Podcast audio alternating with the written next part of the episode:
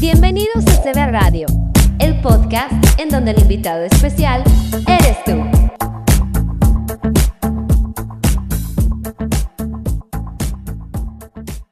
Daniela E., psicóloga con especialidad en tanatología y maestría en educación. Te invito a seguir moviendo vidas a través de CB Radio México. Aquí aprenderás a saber y a reconocer que amarte a ti mismo es lo único que tienes que hacer sobre todas las cosas. Fluye y que nada te incluya. Bueno, pues como ya habíamos platicado y escuchado en el podcast pasado, ¿qué pasa cuando tus expectativas no terminan de cubrir eh, tu niño y niña? Y bueno, en el podcast, este, este podcast será muy distinto porque en primer lugar hoy nos va a acompañar una querida amiga, Isa. Preséntate, por favor.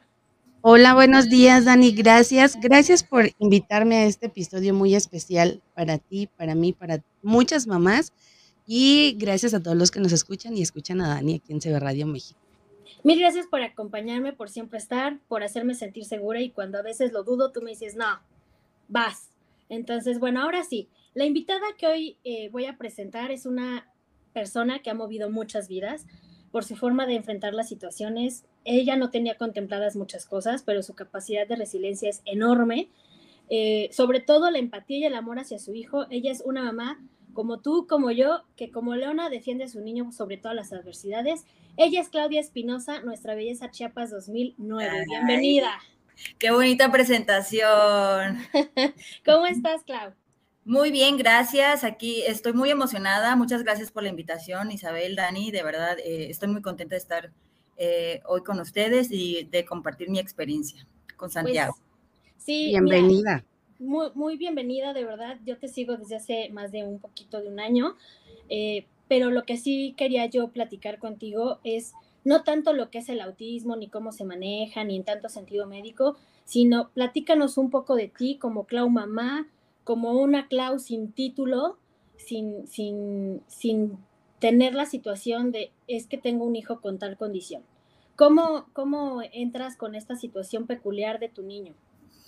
Eh, bueno, primeramente eh, soy chiapaneca, soy una mujer que se vino a la, Ciudad de México hace 12 años con muchos sueños y metas por cumplir.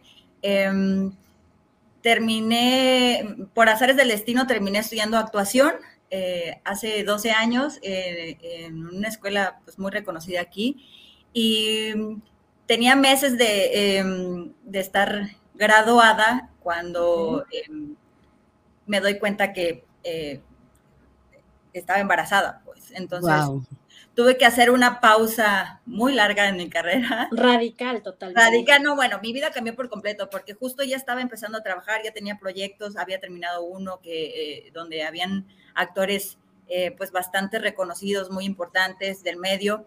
Y bueno, de repente me entero que, que, que estaba embarazada. La verdad es que Santiago tengo que decirlo, no fue un niño planeado como tal, porque aparte yo ya no estaba en una relación, o sea, la persona que era mi pareja en ese entonces, papá de Santiago, ya no estábamos juntos, teníamos dos meses de haber terminado la relación. Wow, qué fuerte.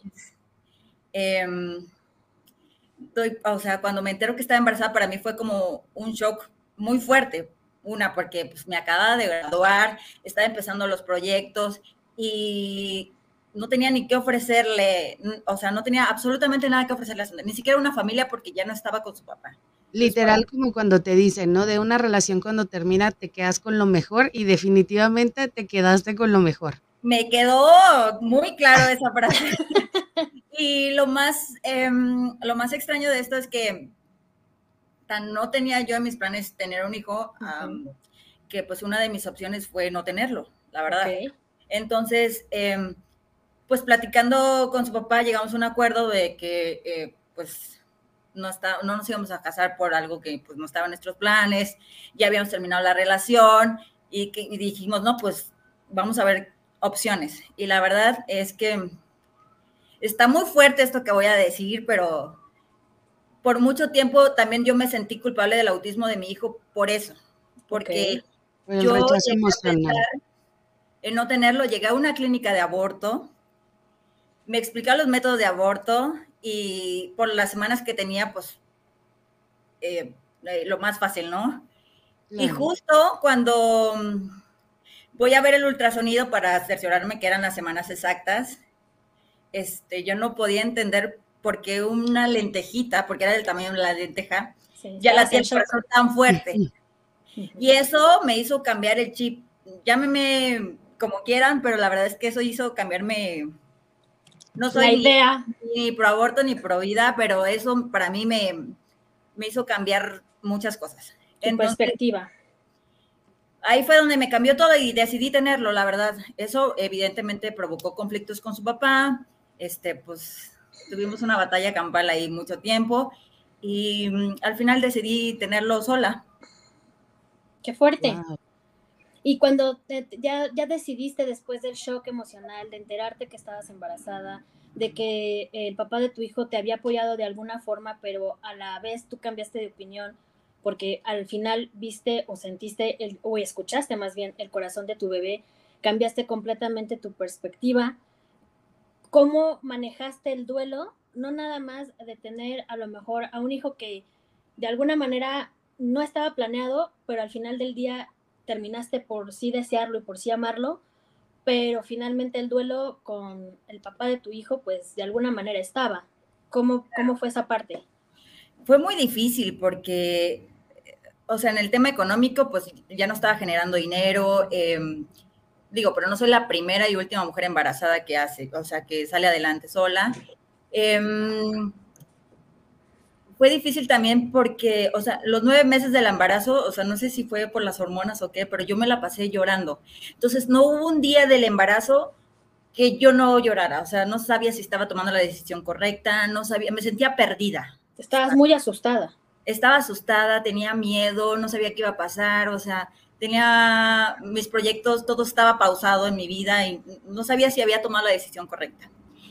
Evidentemente, cuando nace mi hijo, pues para mí, o sea, a pesar de que no fue un niño planeado, una maternidad deseada, se puede decir, pues en el camino yo me encontré. La verdad es que cuando nació Santiago para mí cambió todo. Entonces, evidentemente no estaba en mis planes que mi hijo iba a tener este, una condición, ¿no? Claro. Y Santiago seguía siendo un niño normal entre la familia, pues más o menos mm, venía en una familia disfuncional porque al final el papá entró al ruedo, pero no, no estando juntos, pero cada quien haciendo su papel desde donde le tocaba, ¿no? Digamos que juntos pero no revueltos, pero él al final sí aceptó su paternidad. Llegamos a un acuerdo em, donde él decidió asumir su paternidad, em, hacer el papel que cada uno le correspondía desde donde cada quien podía. Desde su trinchera, cada uno desde su trinchera. Claro, entonces llegamos a acuerdos y desacuerdos también, ¿no? Porque no fue fácil, fue mucho tiempo con abogados, este... Eh, esa lucha de egos que siempre va a haber entre, pues porque quieras o no, siempre va a haber esa, cuando hay sentimientos involucrados aún, eh, sí es difícil. Entonces, sí fueron muchos meses muy desgastantes. Em, pero bueno, al final se logró llegar a un acuerdo y, bueno, decidimos trabajar en equipo por el bien de nuestro hijo. ¿Qué es lo que realmente se debería de hacer todas las parejas que a lo mejor no funcionan como pareja, pero son papás? Ese es el acuerdo más sano que podrían tener para tener una situación llevadera con, con los hijos, ¿no? Y ahí todavía no, no, sabíamos del diagnóstico de nuestro hijo. Entonces, a partir del diagnóstico fue lo que nos hizo como, bueno, has a un lado tu ego, todo lo que tengas malo de mí, lo que yo piense de ti, pues no viene al caso ahorita. Lo importante es sacar adelante pues, a nuestro hijo, ¿no? ¿Cuándo comenzaste a darte cuenta que Santiago no tenía situaciones, mm, digamos, entre comillas, normales en el desarrollo de un bebé, de un niño? ¿Cómo, cómo te enteraste? ¿Qué pasó por tu cabeza? Pues mira, una mamá siempre intuye cuando algo anda mal, ¿sabes? Con nuestros hijos siempre pero para mí Santiago hizo todo tarde, o sea, gateó tarde, o sea, un niño normal pues gatea a los cuatro o cinco meses, Santiago lo hizo después, caminó tarde, entonces para mí el hecho de que, o sea, al año y tres meses empezó a caminar, entonces para mí que hablara, dije, pues va a ser igual, ¿no? Todo este proceso de que va gateando, caminando, todo lo va haciendo tarde, pues hablar pues también se va a tardar un poquito más, ¿no? Y como era único hijo, sentía como que estaba muy consentido de cierta manera por, por, los dos lados. Claro. Y, pero pues eh, uno siempre como va con ese presentimiento de que algo hay raro pero pues también como que no lo quieres aceptar. Estabas como en negación, pero al final decías, mm, algo anda mal. Dije, no, ¿sabes qué? Al año y seis meses, eh, mi hijo decía ciertas palabritas, muy poquitas, pero las decía, ¿no? Leche, agua, papá, mamá, cosas que son normales. Y de la nada, un día de la nada, de repente dejó de hablar, o sea, no hablaba absolutamente nada. Eh, cuando yo lo, eh, le llamaba por su nombre, no me contestaba, no me veía los ojos. Este, eh, en lugar de jugar como naturalmente lo hacen los otros niños, ¿no? Con los cochecitos, con, cualquier eh, tipo de herramientas o juguetes, mi hijo, en lugar de jugar con los carritos normalmente, como lo hace cualquier otro niño, pues él jugaba con las ruedas, las llantas, este, apilaba juguetes, eh, empezaba con movimientos em, repetitivos. Repetitivos, conductas repetitivas, este, movimientos circulares y cosas que dije, esto ya no es normal pero eso tenía un año y seis meses y lo llevé con dos neurólogos y dos de los dos me dijeron que era muy pronto para dar un diagnóstico y, como que no quería, o sea, no corroboraban que fuera cierto. Pues. Pero y yo aparte no querían aventurarse a un diagnóstico erróneo, claro, ¿no? Exacto. Y bueno, este, pues así estuve cuatro meses más, em, hasta que a los dos años lo llevé al CAT, que es el Centro de Autismo de Teletón. Y ahí fue donde me dieron ya el diagnóstico como tal, que era algo que yo ya sabía porque me puse a investigar, pero... Y empiezas a dar como check, check, check. Sí, sí. Ya sabes, ¿no? Que esto tiene estas características, sí, sí, sí, así la lista. Y bueno, algo que uno ya presentía y ya sabía, pero pues necesitaba como... Pues, Confirmarlo. claro. Oye, Clau, yo te quiero preguntar, cuando tú te das cuenta de cada una de estas características que tenía tu niño, ¿Qué era tu pensar como mamá? ¿Qué era, ¿Cuáles eran tus emociones? Pues evidentemente no puedes evitar sentir miedo, ¿no? Inseguridad, eh, sobre todo cuando desconoces del tema. Y ahora que sigue, este, por, o sea, sentimientos de culpa. Tuve muchos sentimientos encontrados, o sea, me sentí culpable, me sentí eh, en negación mucho tiempo, porque a mí, eh, ¿qué hice para casi, casi al principio lo veía como hasta castigo, ¿no? Este, por lo mismo que desconocía del tema, o sea, no sabía qué iba a pasar, me daba miedo eh, si Santiago iba a hablar, iba, no sé, o sea, necesitar de apoyo siempre. Esos eran de mis más grandes miedos. Creo que el miedo de cualquier mamá, si tienen o no tienen condición, alguna condición, es que se puedan valer por sí mismos cuando uno no esté o cuando ya sean completamente independientes o dejarlos más o menos funcionales en el mundo, ¿no? Cuando a ti te dicen la palabra autismo, que suena, a, mi forma de ver, suena muy fuerte, o sea, cuando te dicen tu hijo es o tiene una condición llamada autismo, sí te, como que te impacta, como que dices, Juan, ¿qué es esto? Y creo que el enfrentarte a, a este duelo nuevamente de que en primera estabas con miedo de tener a tu bebé, lo tienes, el papá se hace cargo como se debe de hacer cargo y luego viene otro duelo de que no va a ser un niño, eh, digamos, con condiciones normales, entre comillas, y que va a ser toda su vida un niño peculiar y diferente y que va a ver el mundo de forma distinta. ¿Qué pasa por tu cabeza en este duelo? ¿Cómo le haces para sobrellevar este tema? Híjole, em, sí fue algo difícil porque aparte de que estaba sola en todo este proceso. Eh, no sabía, te digo, no sabía qué seguía, o sea, no sabía, o sea, para mí la palabra autismo retumbó mi cerebro durante mucho tiempo. Sí, es muy fuerte esa palabra. Con mucho miedo y, ahora que sigue y, mi hijo va a tener las herramientas necesarias para ser independiente, qué va a pasar si yo no estoy. Eh, no sé, con su papá, sí es su papá y lo quiere y todo, pero pues no va a ser lo mismo, no tiene los cuidados que con mamá. Eh, fueron como muchas cosas que en ese momento yo me bloqueé por completo. Evidentemente el miedo no va a dejar de, estar latente siempre, aunque mi hijo logre ser independiente y no. Pero mm, sí, sí, sobre todo cuando te haces a la idea de un hijo que no va a llegar, o sea, no, yo quería que mi hijo fuera esto o hiciera esto y entender que los gustos de él son diferentes o sea, y que él aprende de manera diferente. Me costó mucho. Creo que cuesta mucho trabajo entender que nuestros hijos ven el mundo de forma distinta. Así es. Y justo ese proceso para entender y llegar a eso fue bastante difícil, porque pues no podía evitar las comparaciones con otras mamás que tienen esas conversaciones naturales con sus hijos, de cómo te fue en la escuela hoy, este, cómo te sientes. el hecho de que, que llorara y no entendiera por qué, porque no podía decirme qué le dolía, para mí era como muy frustrante. O sea, me dolía el alma saber que no podía ayudar a mi hijo porque no sabía qué le dolía. Isa, ¿gustas preguntar algo? Las estoy escuchando porque escucho sus miedos de ambas, porque sé que tienen la misma situación. Sin embargo, me identifico perfecto, porque, vaya, Aitana no tiene ninguna condición de este tipo, pero aún así nos cuesta trabajo comunicarnos, eh, nos cuesta trabajo, a veces ella llora y yo le pregunto qué tienes y ella solamente, ¡ah! Entonces, eh, me lleva desde hace mucho tiempo a pensar de que la separación social de este tipo de condiciones es lo que marca a los niños. Claro. Cuando realmente todos los niños tienen diferencias, todos hacen berrinches, todos, hay algunos que se expresan perfectamente, hay otros que les cuesta más trabajo, hay niños que hablan perfecto, pero no saben cómo expresar lo que sienten.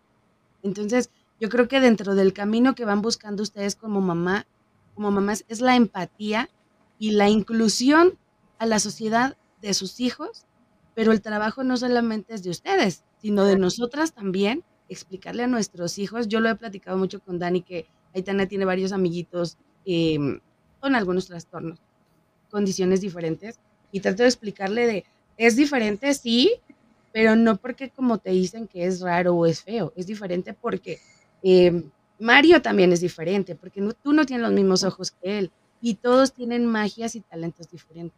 Claro. Eh, eso es lo que me lleva a, escucharlas a ustedes. Esta lucha es todos los días. Todos. Y no es con sus hijos, es con la sociedad para que ellos puedan, puedan estar dentro de una sociedad en donde puedan desarrollarse con su condición, no ser forzados a algo que no puedan, porque obviamente no lo van a lograr pero la inclusión que tenemos que hacer las mamás, el trabajo con nuestros propios hijos para enseñarles que todos los niños son diferentes y los adultos que nos entren en la cabeza, desde el equipo de trabajo de la escuela, las maestras, todo, todo sea un equipo bien padre.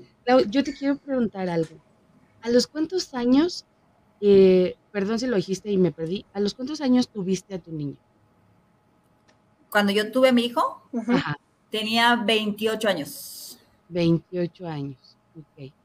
Y una pregunta que me gustaría hacerte, porque tengo varias amigas con, niños con este trastorno, con este aspecto, perdón, que en algún momento los médicos, para mí es un mito, yo siento que es un mito, pero muchas de ellas les decían que una de las razones por las cuales su niño tiene esta condición es por la edad en la que tuvieron a sus niños. La, ahorita que me dijiste 28, la mayoría tienen entre 25 y 30 años pero me gustaría saber si a ti en algún momento te lo, te lo mencionaron, porque ahorita las cosas están muy avanzadas, la ciencia ya no nos miente, pero antes todos los mitos de la ciencia era, el doctor te decía, esto es a tal edad y tú ya te la creías por completo. Y estas mamás ya son grandes, ¿no? Obviamente. Sí, claro. No, eh, como tal, por la edad, no. De hecho, este, mm, eh, se han hecho estudios y la verdad es que no se ha como que haya la información correcta o, que se diga que es por, por, que tenga que ver por la edad o porque lo que vivió la mamá el embarazo, porque te digo, por mucho tiempo yo me sentí la culpable del diagnóstico. Este, se dice que por genética, pero pues tampoco, o sea, del lado de papá y mamá, pues no, no había por ese lado. Entonces, realmente no creo, o sea, y nunca me mencionaron el tema de por la edad. ¿eh? Ah, y sí siento que, se me estaba yendo el tren para, para, tener... mi mamá ya estaba así de que ya quiero ver un nieto, me voy a morir y tú nunca me vas a dar un nieto. Y la verdad es que no estaba en mis planes. Sí, claro. Tú en algún momento, ay, perdón, Isa. Perdón, eh, Rápido, rápido. ¿Sabes qué? Justamente lo que comentabas al principio de que tú sentías cierta culpa por las emociones como las estabas viviendo de tu embarazo. Eh, muchas mamás, amigas que tienen esta situación y que la viven, me decían, es que esto, yo no quería embarazarme en este momento, eh, yo me la puse deprimida, yo lloraba, me corrieron del trabajo, o sea, su embarazo no fue un embarazo feliz. Y sentían en un principio que estos niños que llegaron a su vida decían, es que Dios me castigó por en ese momento no estar bien. Dios me castigó, la vida me castigó porque me la pasé deprimida, porque no estaba el papá, porque no lo deseé. Y yo creo que hay que pensar algo muy diferente a esto. Y siempre se los he dicho a ellas. Nadie te castiga. Aquí Dios no castiga y no castiga a nadie. Este ángel te eligió a ti como mi hija me eligió a mí porque cubro las necesidades que mi hija necesita en su vida. Y estos niños las eligieron, los eligieron a ustedes porque saben que son la mamá perfecta para ellos. Y aunque ustedes se desmoronen y se derrumben en este camino social, porque es más una guerra social, eh, yo sé que lo van a hacer muy bien. Así es que dejen a un lado este pensamiento de que es que yo lloré, es que yo... Sí hay muchas cosas que tienen que ver con las emociones, pero este tipo de condición, no. Créeme que si esa, mi yo de hace nueve años hubiera sabido esto. Claro. No, no es, Ahorita digo que ya estoy más fuerte, que, creo que he tomado terapia, que, o sea, me estoy informando. La verdad es que mis miedos han ido desapareciendo, pero digo, hay cosas que todavía eh, no sé, cuando subestimo a mi hijo, por ejemplo, de que no va a ser capaz de hacer ciertas cosas o, yo, a veces yo soy la limitante de mi hijo que me, digo, no va a ser capaz de lograrlo y me mete unos calladones de boca que digo, nunca más vuelvo a decir que no vas a ser capaz de lograrlo. ¿Por qué? Por el mismo miedo, ¿no? Entonces... El, aquí la palabra no puedo o la frase no puedo en nuestros hijos y más en tu hijo no existe porque finalmente siempre nos sorprenden y siempre salen con alguna cosa que dices, wow, yo pensé que no lo ibas a lograr y lo logró más allá del logro que teníamos esperado, ¿no crees? Claro, claro, ¿no? Sí, y me pasa con el hecho de, de haber logrado, em, es que, no sé, de Santiago a los 3, 4 años no, no lograba yo tener conexión con él por ningún lado, por más que intentaba, que le gustaba, que de verdad no, y me frustraba, me frustraba no poder saber qué le dolía, me no saber cómo jugar con él, no saber muchas cosas que conforme mm, me fui quitando como las ideas de que pues no va a ser así, no va a jugar, no sé, por ejemplo, su papá que pensaba que iba a jugar fútbol como él o cosas, yo fui descubriendo a mi hijo y, y, no sé, cuando yo empecé a comunicarme con él, primero empezamos con las canciones, o sea, empezamos a organizar nuestras rutinas a través de canciones de que, no, bueno, ya te toca lavarte los dientes, ¿no? Entonces le empezaba a cantar la canción de lavarse los dientes. Te toca este, dormir, le cantaba la canción para dormir. Entonces él ya solito se fue haciendo la rutina y ya sabía que seguía con las canciones. Y eso para mí era... Ahí empecé a entender y conocer a mi hijo. Entonces ya cuando descubrí que le gustaban los animales y todo lo, lo hemos aprendido a través de, de las cosas que él le gustan.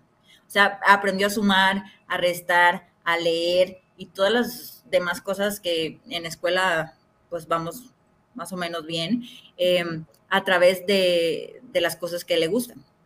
¿Cómo fue el tema de la inclusión en la escuela? ¿Cuándo entró al jardín de niños? ¿En qué nivel, eh, digamos, intelectual se encuentra ahorita? ¿Cómo lo manejan las maestras? ¿Sentiste rechazo por parte de la escuela? ¿Cómo fue este manejo? Sí, yo me peleé con muchísimas escuelas. Yo creo que seguramente una que otra mamá se va a sentir identificada porque se dicen inclusivas y realmente ni siquiera saben lo que es esa palabra, o, se dicen inclusivas solo porque te aceptan que vaya tu hijo con la sombra. Entonces, yo sé que en algunos casos sí se requiere, ¿no? Pues, eh, pero pues no digas que eres inclusiva cuando ni siquiera sabes o, o la maestra está capacitada. Y sé que es difícil porque de por sí estar lidiando con veintitantos niños y súmale a alguien que necesite pues un empuje extra, pues sí está difícil, ¿no? Este, pero hay unas escuelas que de plano no están ni, ni tienen las adecuaciones, ni están abiertos eh, a poder como dialogar y ver la manera de, poder hacer equipo, ¿no? Junto con la mamá, el papá, o, el cuidador, o maestra sombra, o quien sea. Entonces, Sí fue difícil al principio porque sí lo, tuve que cambiar de escuelas varias veces. Este, lo metí a esta escuela especial donde van puros niños con TEA.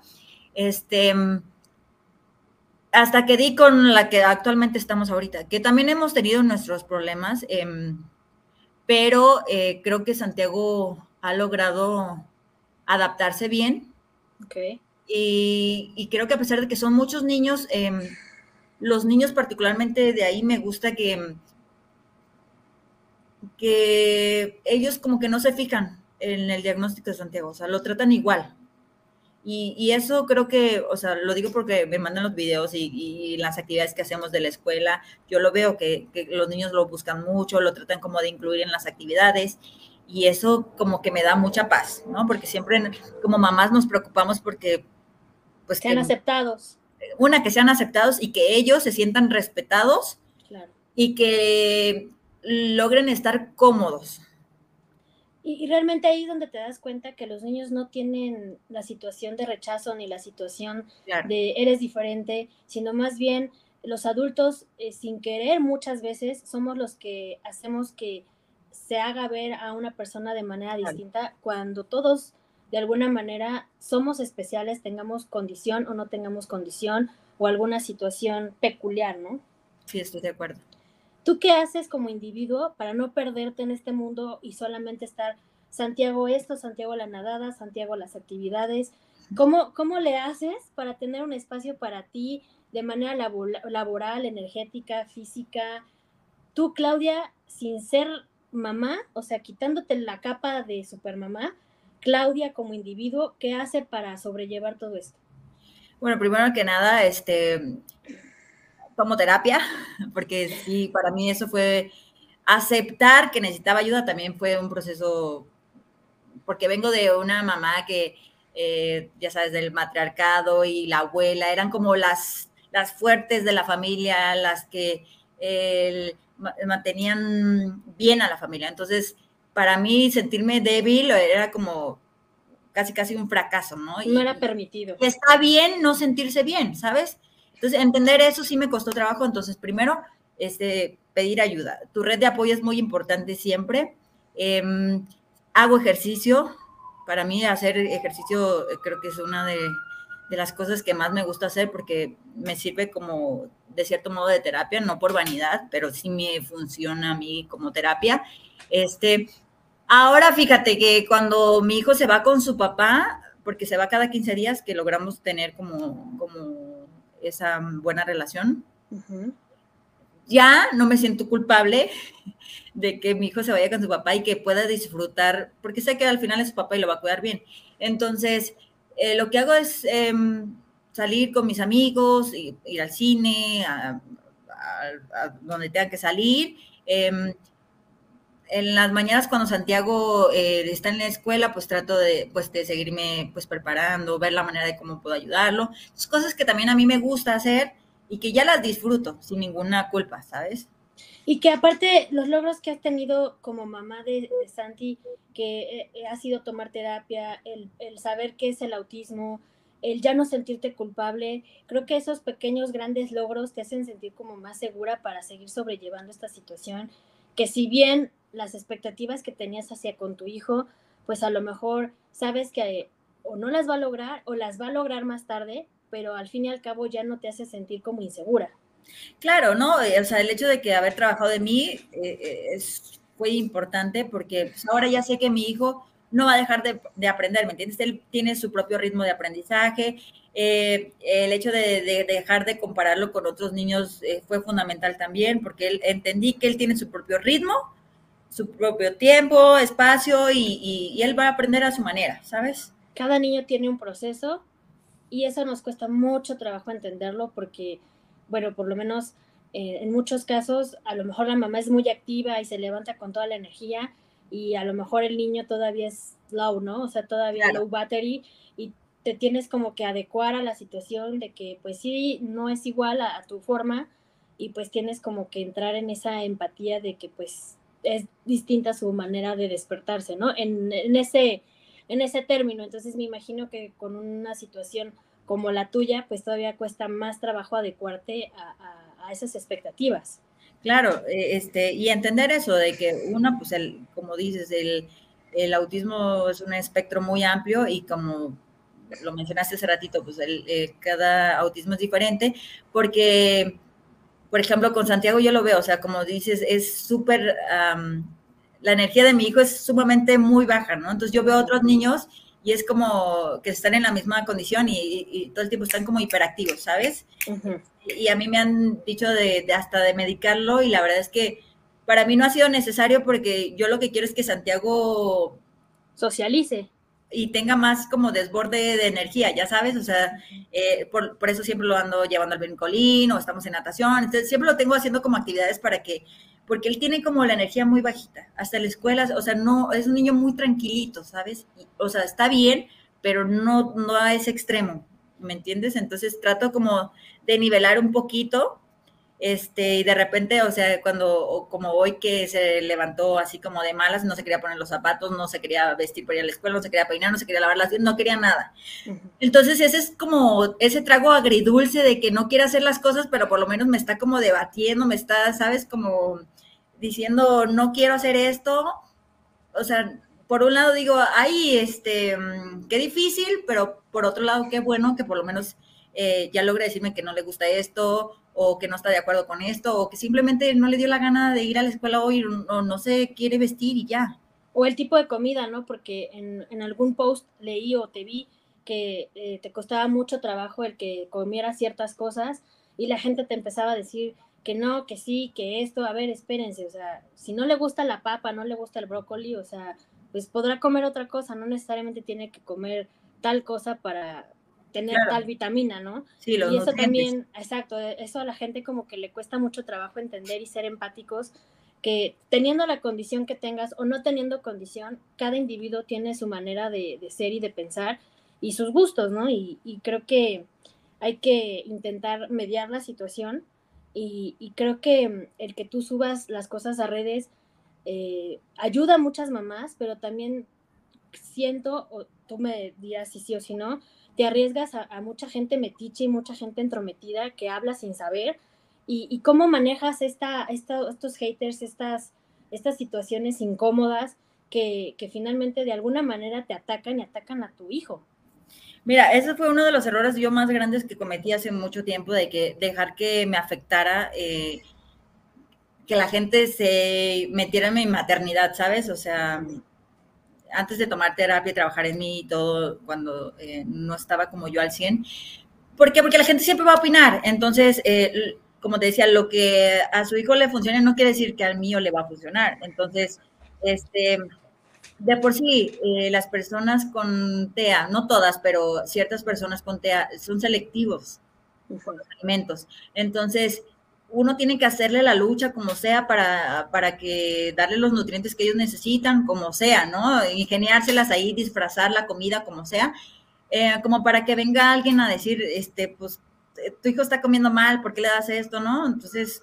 o es por berrinche, o es caprichoso. Cuando se pongan un poquito del otro lado y, este, y entiendan, eh, pero la verdad es que yo no dejo que, que me afecte pues por eso sigo subiendo las cosas, este, por eso sigo siendo eh, em, lo que a mi hijo le gusta, em, no sé, como que no lo, o sea, sí le pongo límites porque un niño tenga o no tenga alguna condición, tiene que tener límites. Entonces, em, pero sí trato de, que, por ejemplo, con los alimentos, no lo limito tanto con los alimentos, o sea, y, la verdad es que hasta eso eh, Santiago come muy bien, o sea, sí te come frutas, come verduras, este, batallamos un poquito con la carne, que es como la única proteína que, no te come así, si la ve ahí como tal, pero de ahí en fuera sí puedo decir que come muchas cosas. Como que la carne es un problema, ¿no? Perdón, Dani. Como que la carne es un problema para los niños de esta época, porque yo recuerdo que antes a los niños les, canta, les encantaba el pedacito de carne y el bistec y échale, y ahora no sé por qué no. ¿Será que son niños muy empáticos con los animales? Sí, sí, me pasa, y sobre todo que mi hijo ama a los animales, o sea, te lo juro, o sea, él, o sea, no, yo creo que cada quien tiene como su fijación con algo, pero Santiago es como con los elefantes, ama y adora a los elefantes. Entonces, para él, los animales casi, casi son sagrados. Entonces, por eso siempre le tengo que disfrazar, ya sabes, el pollito, frijolito o puras cositas así que, porque no, él, él, él es como muy sensible en esa parte. y pasa con, el papá, perdón, contrario, de que, bueno, hay, es que llega un límite donde dices, bueno, porque el comportamiento conmigo es así de cierta manera y con su papá no, ¿no? Por ejemplo, a mí me hace dramas, este, ya no sé si es un berrincho o de verdad es una crisis, porque hasta, ¿sabes? De repente está llorando y se voltea a ver al espejo y así, y cambia las caras. Y está llorando bien. Sí, sí, sí, casi, casi. Me dice, bueno, ya no sé si de verdad estás llorando o nada más estás como, o cuando quiere que le compre algo, ya sabes, de un juego o algo. Y se voltea a ver, estoy triste, me dice, y voltea a ver las caras y, y dices, bueno, aquí ya es como manipulación o qué, porque sí me haces dudar. Y de repente su papá se lo lleva y a él, por ejemplo, aquí en mi casa, este, quiere estar yo sé que es su zona de confort, pero pues también hay límites. Aquí quiere estar solo en boxers y, sin playera y sin pantalones. En casa de su papá siempre está vestido. Allá se come la carne perfectamente. Su papá es norteño, entonces le hace el taco de carne, ya sabes, le corta el corte de la carne, la tortilla y órale, te comes la carne. Y ahí se la comiéndose la carne y dices, o sea, yo ahí me esmero en hacerle así todo bonito, que coma bien. Y así. En forma de osito. Sí, sí, sí, casi, casi. Y el caso de su papá, así, órale, el taco y te lo comes. Y bueno, dices, ¿por qué de este lado este, ciertos comportamientos y por qué con el papá es como, ¿no? Tiene que ver hasta con la voz, la forma que le habla, porque su papá es como, es más estricto, yo soy más permisiva, pero también le gusta, disfruta mucho irse con su papá. Entonces, está como, entramos en conflicto a veces. Pero fíjate, me gusta, perdón Dani, me gusta mucho platicar con ustedes porque es bien interesante escucharlas y darse cuenta de sus experiencias como mamá. Y se los repito, yo con mi hija te preguntaba justamente lo de la carne porque Aitana es de, ¿qué es esto? Carne, mi amor, cómetela. ¿De qué? ¿De vaca? Y entonces a ella le gusta el campo y entonces, pero me voy a comer una vaca, mamá es que no quiero una vaca. Y entonces sus hijos tienen ese mismo sentimiento, quiero pensar, de pues es un animal, ¿cómo me voy a comer un animal? Aunque igual que Clau trato de disfrazarle y hacerle bolitas y le digo que son semillas de no sé qué y le tengo que inventar historias. Aquí lo mismo, el papá tiene un tipo de educación, yo tengo un tipo de educación y eso que dices de que él está en boxer en tu casa y le gusta estar súper cómodo, Aitana llega de la escuela, adiós uniforme, aunque le dejen su camita, eso te vas a poner el día de hoy, ella anda en calzones, sin zapatos, sin calcetines, y entonces eso es lo que me gusta que se, que se den cuenta, que son muy parecidos en muchas cosas, aunque sean tan distintos, que la condición no separa ni la educación ni las actitudes, porque ustedes teniendo un niño con este trastorno puede decir, ah, es que somos más sobreprotectores y estamos ahí. Y el papá lo que está haciendo es incluirlo a una vida normal de pues un papá normal y te voy a gritar o te voy a hablar más fuerte si lo necesitas, ¿no? Y te lo comes. Y las mamás también, o sea, hacemos cosas muy parecidas porque la maternidad es así.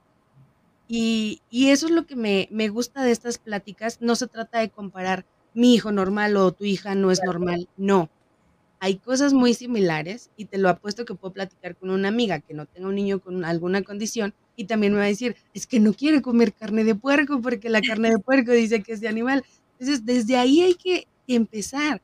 Todos son distintos y todos son maravillosos. No hay algo malo, no hay algo que nos espantemos. Cada niño necesita situaciones y condiciones distintas, tenga o no tenga un trastorno. Todos son especiales, con o sin condición porque igual en el tema de la carne también mi niño, ¿no? Así como que mm, carne y le da flojera masticar y se tarda horas y al final del día no se la come o no se la termina completa y si es así como que mm, prefiero otra cosa, ¿no? Y se llena de ensalada, ¿no? Por ejemplo. Entonces sí creo que es un tema generacional aparte de la situación de, de cada niño y de, y de cada ser humano, pero sí los niños de hoy como que la carne así como que... Mm, tiene que ver también con un, eh, perdón, eh, con el tema sensorial, ¿no? Porque las texturas de ciertos alimentos, como que para ellos pues, no es agradable, ¿no? Entonces, también creo que eso influye bastante. Sí, totalmente. Oye, Clau, yo te quería preguntar, cuando tu familia se entera de que Santi tiene cierta condición, ¿cómo lo toman tus amistades, la familia, tus, los abuelos del niño? ¿Qué pasa? Eh, eh, bueno, mis amistades se han ido desapareciendo, evidentemente pues porque para ellos es difícil porque pues no saben cómo manejar ciertas situaciones y los entiendo, créeme, o sea, mm, te das cuenta que cuando tienes un hijo con una condición te termina sola.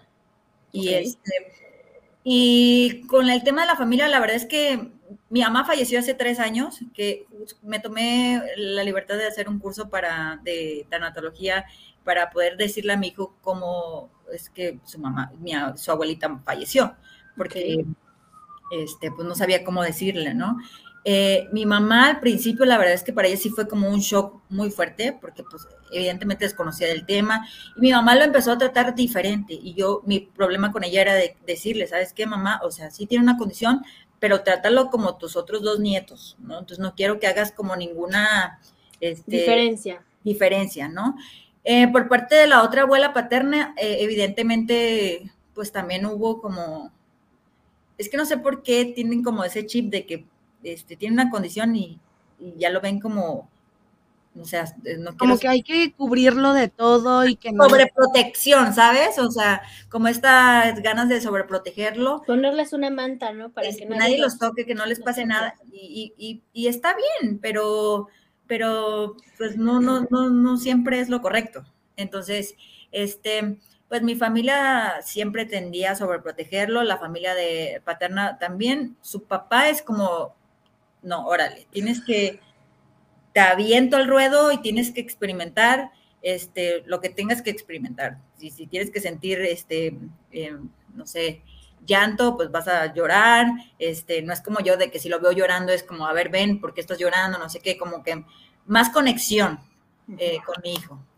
Em, pero en sí, como que mi familia sí, también, o sea, Mm, se fue alejando de cierta manera, no, no desapareció como mis amistades, pero es que sí es difícil, sobre todo cuando, cuando no conocen del tema, porque no saben cómo tratarlo en situación de crisis, no saben cómo manejarlo, este, el tema de la paciencia pues también es difícil, entonces...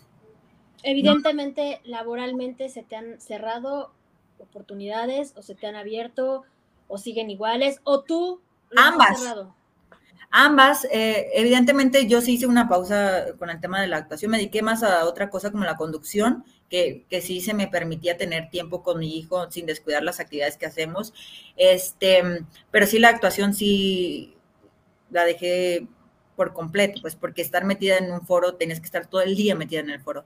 Entonces, eh, me dediqué a otras cosas y también se han abierto otras, eh, otras puertas, como por ejemplo ahorita que estoy haciendo podcast, este, eh, tengo otros proyectitos de, alguna fundación para niños con autismo. Entonces, este, creo que una cosa ha llevado a la otra em, y eso me gusta.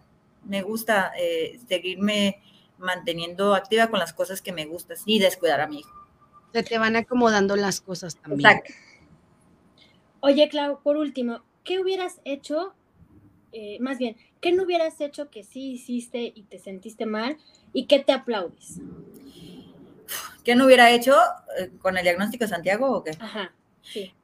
Saturarlo de terapias, o sea, porque uno a veces comete el error de, entre más terapias va a estar bien y, y, a veces no es lo correcto, o sea, porque pues, se te olvida que es niño, que al final tiene que jugar, este, disfrutar de su niñez.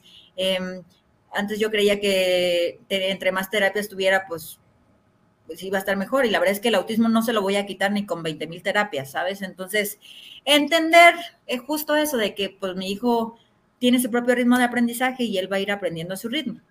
¿Y, eso te lo aplaudes, el, haber ya empatizado con esa situación? Claro, haber, haber logrado esa conexión que hoy tengo con mi hijo, o sea, el hecho de que cuando hablemos me platique, o sea, la comunicación que hoy tenemos, de verdad es algo que, que para mí es gratificante, o sea, el hecho de que yo em, haya logrado eso. El grabar TikToks con él es una maravilla, ¿no? Que él se permita, porque al principio, o sea, no sé, muchos van a pensar que yo lo tengo ahí obligado. Forzado. No, y la verdad es que no, de repente, no sé, ayer subí una, fuimos a comer y de la nada agarró mi celular y se empezó a tomar fotos. O sea, y he visto que en eso también como conectamos, ¿sabes? Entonces, em, hasta platicar y, las escenas y cómo las tienen que hacer. Entonces, como que he visto que él disfruta eso y, bueno, no le hacemos daño a nadie, entonces creo que de alguna manera, porque también hacemos TikTok informativos, ¿no? Entonces, como diciendo que una persona con autismo también puede tener humor, ¿sabes? O sea, entonces, este, verlo de esa manera, eh, Y pues nada, o sea, la conexión que yo tengo con mi hijo es algo que yo agradezco muchísimo. Tú como mamá, ¿qué les dirías a las mamás que apenas están comenzando este camino con la situación del diagnóstico, que a lo mejor están solas, que a lo mejor están acompañadas, pero mal acompañadas, porque también puedes estar con el papá, pero el papá en lugar de ser un apoyo es un estorbo. Tú como mamá, como mujer, ¿qué les dirías a estas mamás que empiezan con esto?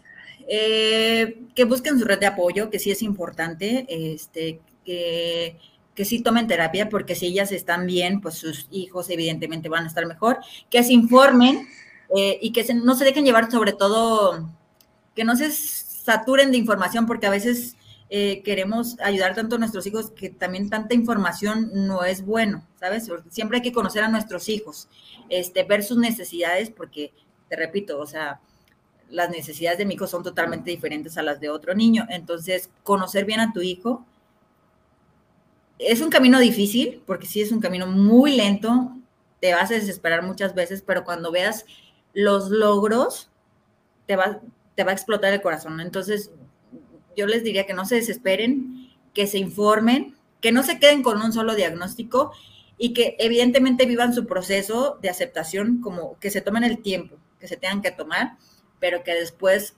retomen y, y continuar, porque nosotros somos los las voces de nuestros hijos. Entonces, creo que mm, si nosotras estamos bien, pues evidentemente eso se va a ver reflejado en nuestros hijos.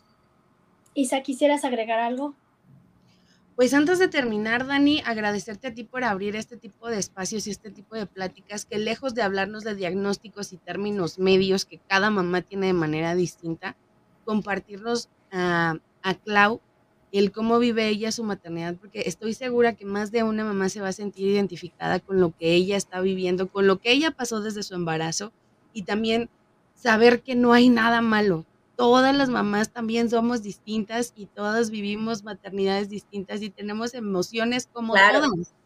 O sea, eh, de verdad yo las escucho ahorita y igual que dice Claudia, es que a veces quiere hacer TikTok. Bueno, yo a mi hija le digo, vamos a hacer un TikTok. Ay, no, mamá, no me tomes fotos, mamá.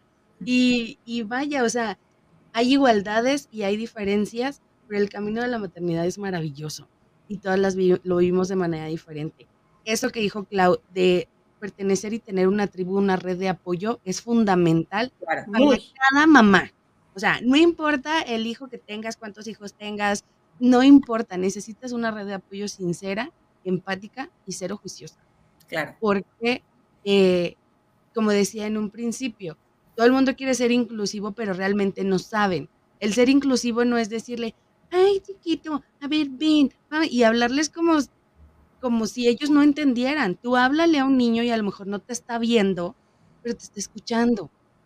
A lo mejor su condición no le permite enfocar la mirada a la tuya, pero te está escuchando y te está entendiendo. Y si en ese momento no te entiende, te aseguro que más adelante esa idea la va a traer en su cabeza y la va a procesar. Son mundos distintos, son procesos distintos, la gateada, la caminada, la hablada, la comida, la jugada, la estudiada, la dormida, todos.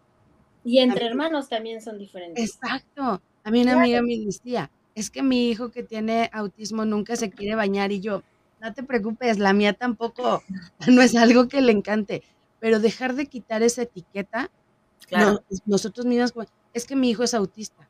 Mi hijo es mi hijo y se llama fulano de tal y se va a enfrentar al mundo igual que todos los niños, que todos los jóvenes.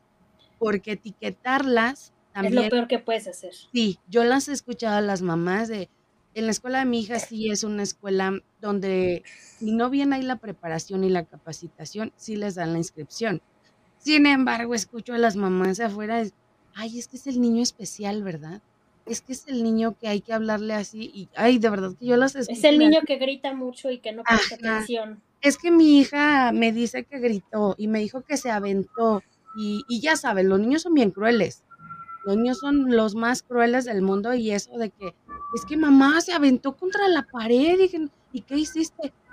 Pues estaban riendo, eh, es hablar con ellos y decirle, avísale a tu maestra, él se puede hacer daño y tú claro. no vas a hacer, o sea, no vas a hacer nada, algo, si no puedes detenerlo porque te puede agredir, avísale a tu maestra.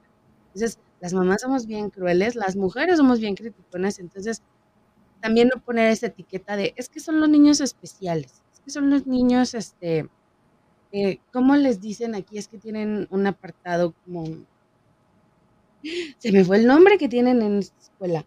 Em, es como trabajo diferente, trabajo, algo así.